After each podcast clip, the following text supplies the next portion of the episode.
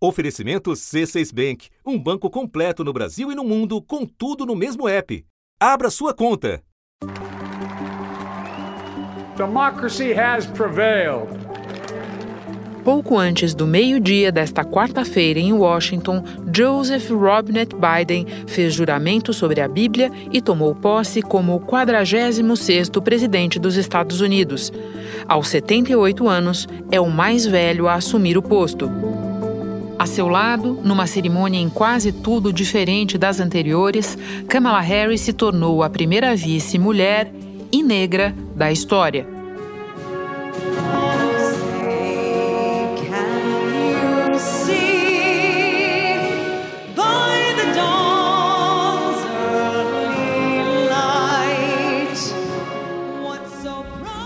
Sob rígido protocolo sanitário e segurança máxima garantida por milhares de soldados da Guarda Nacional. E sem a multidão que costuma lotar o National Mall nas posses presidenciais, substituída por mais de 200 mil bandeiras americanas. O número de convidados reduzido, os bailes de inauguração cancelados e, pela primeira vez em mais de 150 anos, o antecessor não compareceu. So just a goodbye. We love you. We will be back in some form. Terminou falando. Have a good life. Tenham uma boa vida. Nós os reveremos em breve. Donald Trump deixa o governo com seu pior índice de aprovação, 34%. Em média, em seus quatro anos, o índice de aprovação foi de 41%, o menor desde que a pesquisa começou a ser feita. O avião decolou sob o som de Frank Sinatra, My Way. A letra diz: Eu fiz do meu jeito. I did it my way. Ele agora está em seu resort em Mar-a-Lago, na Flórida. No discurso inaugural, Biden pregou a urgência de superar a cisão social aprofundada nos quatro anos de Donald Trump num momento de crise econômica, ameaças de terrorismo doméstico e pandemia fora de controle. the soul and secure the future of America requires so much more than words. It requires the most elusive of all things in a democracy unity. Unity. Já como presidente, Biden assinou os primeiros atos para reverter políticas de Donald Trump nas primeiras horas de seu mandato, assinou uma série de atos executivos. Biden recolocou os Estados Unidos no Acordo do Clima de Paris, reverteu políticas de imigração, como a proibição da entrada de muçulmanos no país, e lançou sua ofensiva contra o coronavírus. O uso de máscaras em prédios federais passa a ser obrigatório. Para o novo presidente e muitos americanos, as mudanças não podem mais esperar. Da redação do G1. Eu sou Renata Loprete e o assunto hoje é Joe Biden na Casa Branca. Diante do novo presidente, um país em guerra consigo mesmo, enquanto perde cerca de 4 mil vidas por dia para a Covid-19. Para nos ajudar a entender o passado, remoto e recente, e projetar o futuro, volta ao assunto neste episódio o historiador e diplomata de carreira Rubens Recupero, ex-embaixador do Brasil em Washington quinta-feira, 21 de janeiro. Ministro, nós acabamos de assistir à posse mais vigiada da história. Ela já seria de menor presença popular por causa da pandemia e depois da invasão do Congresso veio a Operação de Segurança Máxima. A que essas imagens em Washington nos remetem? Bem, a posse do presidente Biden e da vice Kamala Harris é, ocorre sob o signo da divisão profunda da sociedade americana e uma divisão que já conduziu a episódios sem precedentes de violência, como o ataque ao Capitólio. No dia em que o Congresso americano certificaria a vitória eleitoral de Joe Biden e o reconheceria oficialmente como presidente eleito, o presidente derrotado nas urnas, Donald Trump, não apenas anunciou que não reconheceria a derrota, como ainda exortou seguidores a marchar até o Congresso. E eles fizeram isso. Olha, nunca vi isso aqui antes aqui nos Estados Unidos. É triste ver o que está acontecendo nos Estados Unidos hoje. O Congresso americano, o símbolo de poder mundial, sendo invadido dessa maneira. Em termos de divisão do país, o único precedente histórico foi há 160 anos atrás, a posse do presidente Abraham Lincoln, no seu primeiro mandato presidencial. Essa posse não foi em 20 de janeiro, foi em 4 de março de 1861. Quase todas as circunstâncias são muito parecidas com as atuais. Washington, como toda a área ao redor, Virgínia e Maryland, era uma área de forte simpatia pelo Sul. E no momento em que o Lincoln tomou posse, as ameaças contra a vida dele eram tão que houve também um aparato de segurança que até então nunca se tinha registrado.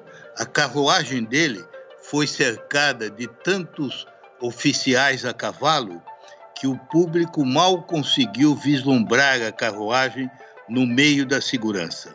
Havia 25 mil espectadores, que curiosamente é o número dos guardas nacionais que foram convocados para dar segurança à posse do Biden. O discurso do Lincoln foi notável, como todos os discursos dele, não muito longo, mas em circunstâncias dramáticas, porque no momento em que ele tomou posse, já sete estados do Sul haviam declarado a secessão e outros seis tinham se juntado e tinham formado a Confederação, os Estados Confederados da América. No entanto, o Lincoln não ameaçou ninguém. No discurso, ele repetiu a palavra união 20 vezes. E ele fez questão de tentar tranquilizar os sulistas, dizendo que ele não interferiria na instituição da escravidão e que ele também não tomaria nenhuma iniciativa de coação. Por outro lado, ele não aceitaria que se desfizesse a união do país. Agora, o que é importante nesse discurso é que, apesar de se tratar do maior presidente da história americana, dele ter feito tudo o que ele poderia ter feito para pacificar, não deu certo. Porque um mês depois, a Carolina do Sul disparou o primeiro tiro contra o Forte Sumter, é, que começa a Guerra Civil Americana. Né? Lincoln não conseguiu evitar o morticínio e ele mesmo, logo depois, tombou assassinado. Né? Eu quero extrair daí apenas uma conclusão: é que em circunstâncias como essa, em que um país se encontra profundamente dividido na sua alma, né? Em que as paixões chegaram a um ponto muito alto, para conseguir reunificar e evitar a violência, não basta um dos lados querer, é preciso que o outro lado também queira, né? I know speaking of unity can sound to some like a foolish fantasy these days. I know the forces that divide us are deep and they are real. Our history has been a constant struggle between the American ideal that we're all are created equal and the harsh, ugly reality that racism, nativism, fear, demonization Foi ótimo o senhor trazer esse paralelo logo no início da nossa conversa. Agora, eu quero lembrar que o senhor esteve conosco quando saiu o resultado da eleição. De lá para cá foram dois meses e meio de pregação diária de uma mentira por parte de Donald Trump, a de que ele teria vencido a eleição, e ao final de patrocínio dele ao ato de insurreição. Isso degradou um dos principais fundamentos da democracia americana, que é a transferência pacífica de poder. Qual é a consequência desse evento? A consequência disso é que, infelizmente, uma porção muito significativa da população norte-americana vai considerar o novo presidente como ilegítimo, né? porque essa gente está convencida de que a eleição foi roubada. I know your pain. I know you're hurt. We had an election that was stolen from us. It was a landslide election, and everyone knows it. Esse é um exemplo é, de grande força para mostrar a importância que tem a informação verdadeira, né? Porque quando a informação é distorcida, ela acaba provocando esse tipo de estado de espírito, né? Que solapa a coesão nacional. É, eu creio que o grande primeiro desafio que o presidente e o seu governo vão ter que enfrentar é esse: como é que eles vão conseguir restabelecer a verdade dos fatos? Isso vai depender também muito do outro lado, né? Se os republicanos é, até que ponto vão se manter fiéis ao Trump? Feito histórico do presidente Donald Trump, que se tornou o primeiro da história dos Estados Unidos a sofrer impeachment duas vezes na Câmara dos Deputados. Agora vai para o Senado e lá o líder da maioria no Senado, Mitch McConnell, republicano do mesmo partido de Trump, disse que ainda não se decidiu sobre a culpa do Trump, mas já avisou que, que o Senado não vota a remoção do presidente antes da posse do Joe Biden. Mesmo assim, uma remoção do presidente precisa de dois terços dos senadores, ou seja, os democratas teriam que convencer 17 republicanos. Se as mídias sociais vão ou não voltar a dar uma plataforma ao ex-presidente para continuar a sua obra de mentira e de divisão, é, se ele vai conseguir se livrar das acusações judiciais, como vai terminar o processo do impeachment. Como você vê, há muitas incertezas ainda, né? Pois é, deixa eu aproveitar que o senhor falou das grandes empresas de tecnologia para fazer sobre isso a minha próxima pergunta. Por que a resposta de maior consequência à invasão do Congresso até aqui não veio da política? Como o senhor mesmo disse, a conclusão desse impeachment está por ser vista. A resposta mais consequente veio das grandes empresas de tecnologia, das mesmas redes que catapultaram Donald Trump e agora fecharam os principais canais virtuais de que ele dispunha para se manter no jogo e agitando fora da Casa Branca. Que conclusão a gente deve tirar disso? Não é ao mesmo tempo estranho, porque não é muito poder nas mãos de um punhado de corporações sujeitas a pouquíssimo controle? Eu tiro daí várias conclusões. A primeira, viu, Renata, é que a, as companhias, as grandes companhias, eh, tomaram uma decisão certa, mas tarde demais. Tomaram com um atraso de mais de quatro anos depois que o mal já tinha sido feito. Né? E o Twitter disse que bloqueou Donald Trump permanentemente para sempre por causa do risco de que ele incite ainda mais a violência. A segunda conclusão é que esse episódio revela que a imprensa tradicional, os jornais, a televisão, o rádio, não é que elas sejam absolutamente sem mácula, mas elas atuaram eh, em todo esse episódio com muito mais fidelidade à verdade. Houve um ou outro que participou dessa campanha de mentiras, mas de uma maneira geral, a mídia social foi muito pior do que a mídia tradicional. E a terceira conclusão que eu tiraria é que é preciso continuar no esforço que a União Europeia começou de regulamentar o poder desses gigantes da mídia para não permitir que isso se repita. Porque se agora mesmo, depois que o Trump deixar o poder, ele voltar a ter essa plataforma, aí nós vamos ver que tudo isso vai acontecer de novo, né? Nós vamos ter que lamentar mais uma vez o sacrifício da verdade. O senhor falava há pouco da fratura extrema do país. Né? De fato, não apenas uma parcela expressiva dos americanos acredita que a eleição foi roubada, como no próprio Congresso, que reagiu à invasão, nós vimos uma parte significativa do Partido Republicano acompanhando Donald Trump na aventura de questionar os resultados legítimos da eleição. Em que medida essa fratura compromete o projeto do Biden, que é o projeto de um governo de união nacional. Compromete muito, né? porque mesmo se isso não tivesse acontecido, o desafio do Biden seria realmente gigantesco. Se você pensar que ele está tomando posse no meio de uma pandemia que já fez 400 mil mortos nos Estados Unidos. Né? Faz parte dessa cerimônia em homenagem às mais de 400 mil mortes né, provocadas pela Covid-19 nos Estados Unidos. E uma homenagem extremamente respeitosa às vítimas. Que ele terá que enfrentar a competição crescente da China na economia, na tecnologia e não tem atrás de si uma sociedade coesa. Much to repair, much to restore, much to heal, much to build and much to gain.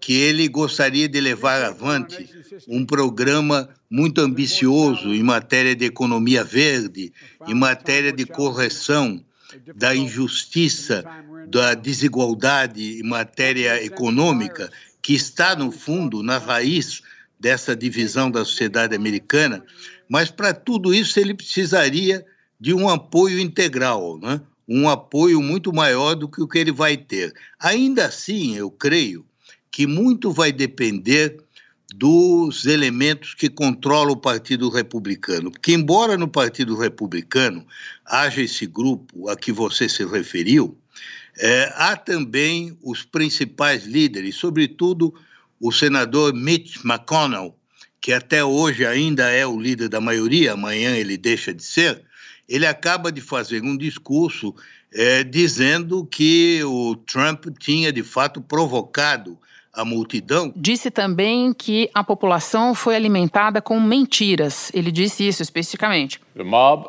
was fed lies.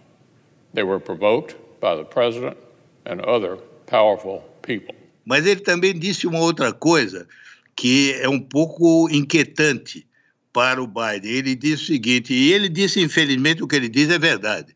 Ele disse que a população americana nessa eleição não deu um mandato claro para nenhum partido fazer um programa de governo muito radical. O que houve foi um mandato, quase um empate. Portanto, qualquer governo para poder avançar, não pode fazer uma política muito partidária de um programa unilateral, porque a população quer que haja pesos e contrapesos. Ora, isso se é verdade que de fato é o que aconteceu, por outro lado, causa preocupação em relação aos aspectos mais ambiciosos da agenda do Biden. Por exemplo, ele Biden desejava aumentar os impostos sobre as grandes empresas, as corporações, aumentar os impostos sobre os ricos para poder corrigir um pouco a desigualdade da renda. Ora, o Partido Republicano do Mitch McConnell dificilmente aceitará isso. Né? Então será muito difícil fazer isso com uma maioria tão precária no Senado, porque mesmo entre os democratas dificilmente os 50 votarão da mesma forma. Então, como você vê, é uma situação em que o desafio é gigantesco, mas as condições para o Biden governar são muito limitadas. O senhor acabou de nos explicar que a ideia de Joe Biden como um presidente de restauração é complexa no fronte doméstico. E agora eu lhe pergunto: e no fronte mundial? Porque ele já sinalizou que vai rapidamente reentrar no Acordo de Paris, restabelecer acordos que foram desfeitos. Como é que essa iniciativa, como é que esse movimento vai ser recebido na Europa, vai ser recebido pela China? O mundo está assim aberto a um movimento de reingresso no centro da cena dos Estados Unidos? Olha, Renata, eu direi a você que internamente nos Estados Unidos ele não vai ter tanta dificuldade na área diplomática, porque os conservadores republicanos, como Mitch McConnell, simpatizam com a agenda democrata e, na verdade, eles eram críticos da postura do Trump, né? De se desvincular do, do Afeganistão e do Iraque. Portanto, nessa área, eu acho que ele não vai ter tantos problemas internos. Agora, externamente, que foi a sua pergunta, eu creio que aí a coisa muda de figura, porque mesmo os aliados que aplaudem a mudança nos Estados Unidos é, vão ter uma certa desconfiança a respeito é, do poder americano de levar avante esses novos compromissos. Líderes do mundo inteiro parabenizaram Joe Biden e Kamala Harris, muitos deles em clima de celebração pelo encerramento da era Trump. Alívio pelo fim do governo de Donald Trump. Esperanças gigantescas com um novo governo.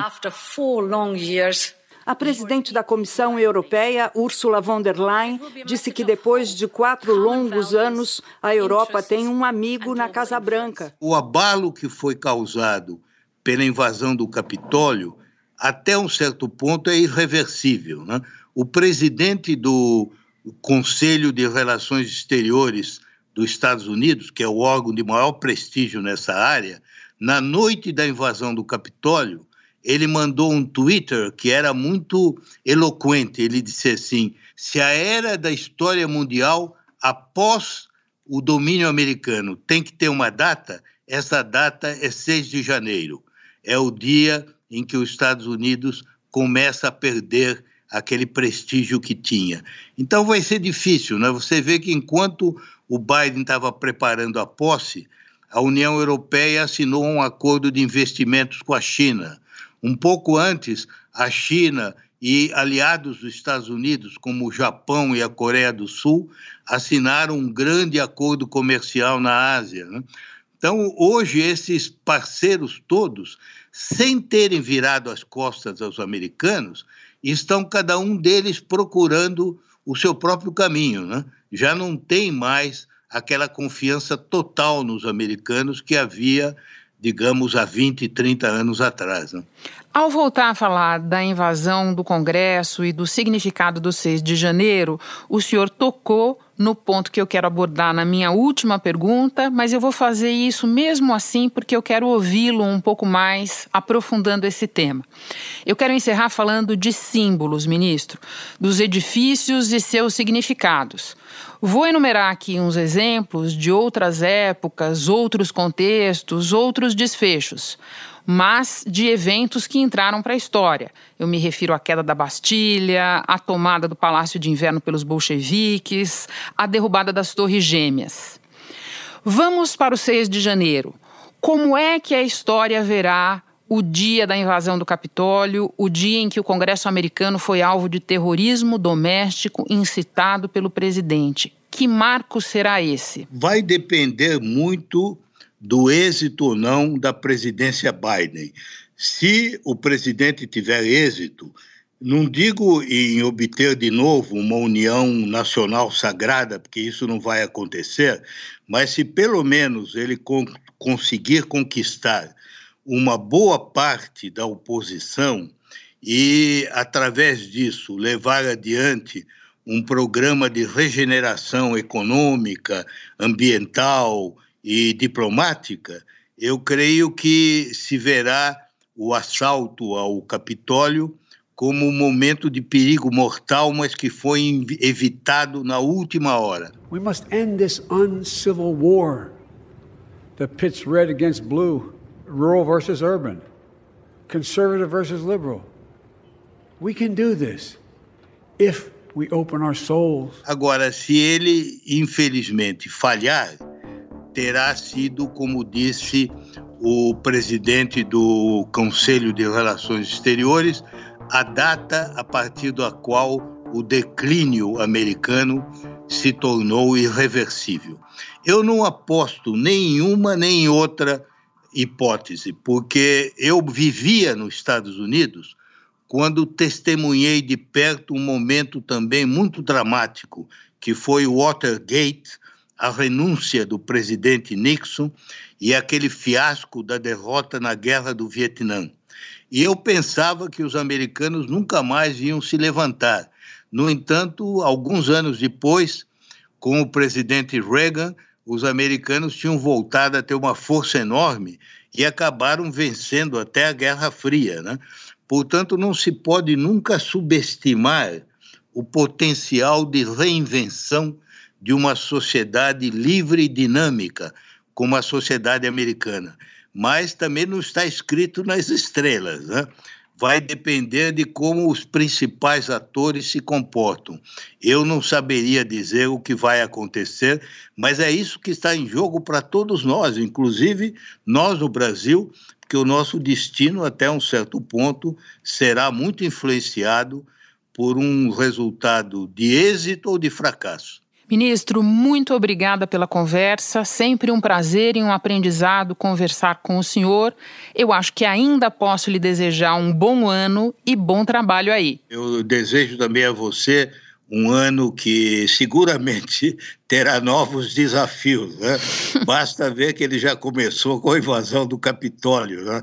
Então, nós teremos outras coisas pela frente. Muito obrigado.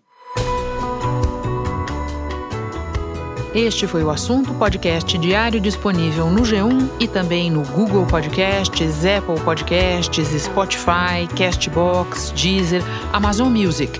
Nas plataformas digitais de áudio dá para seguir a gente e assim não perder nenhum episódio. Eu sou Renata Loprete e fico por aqui. Até o próximo assunto.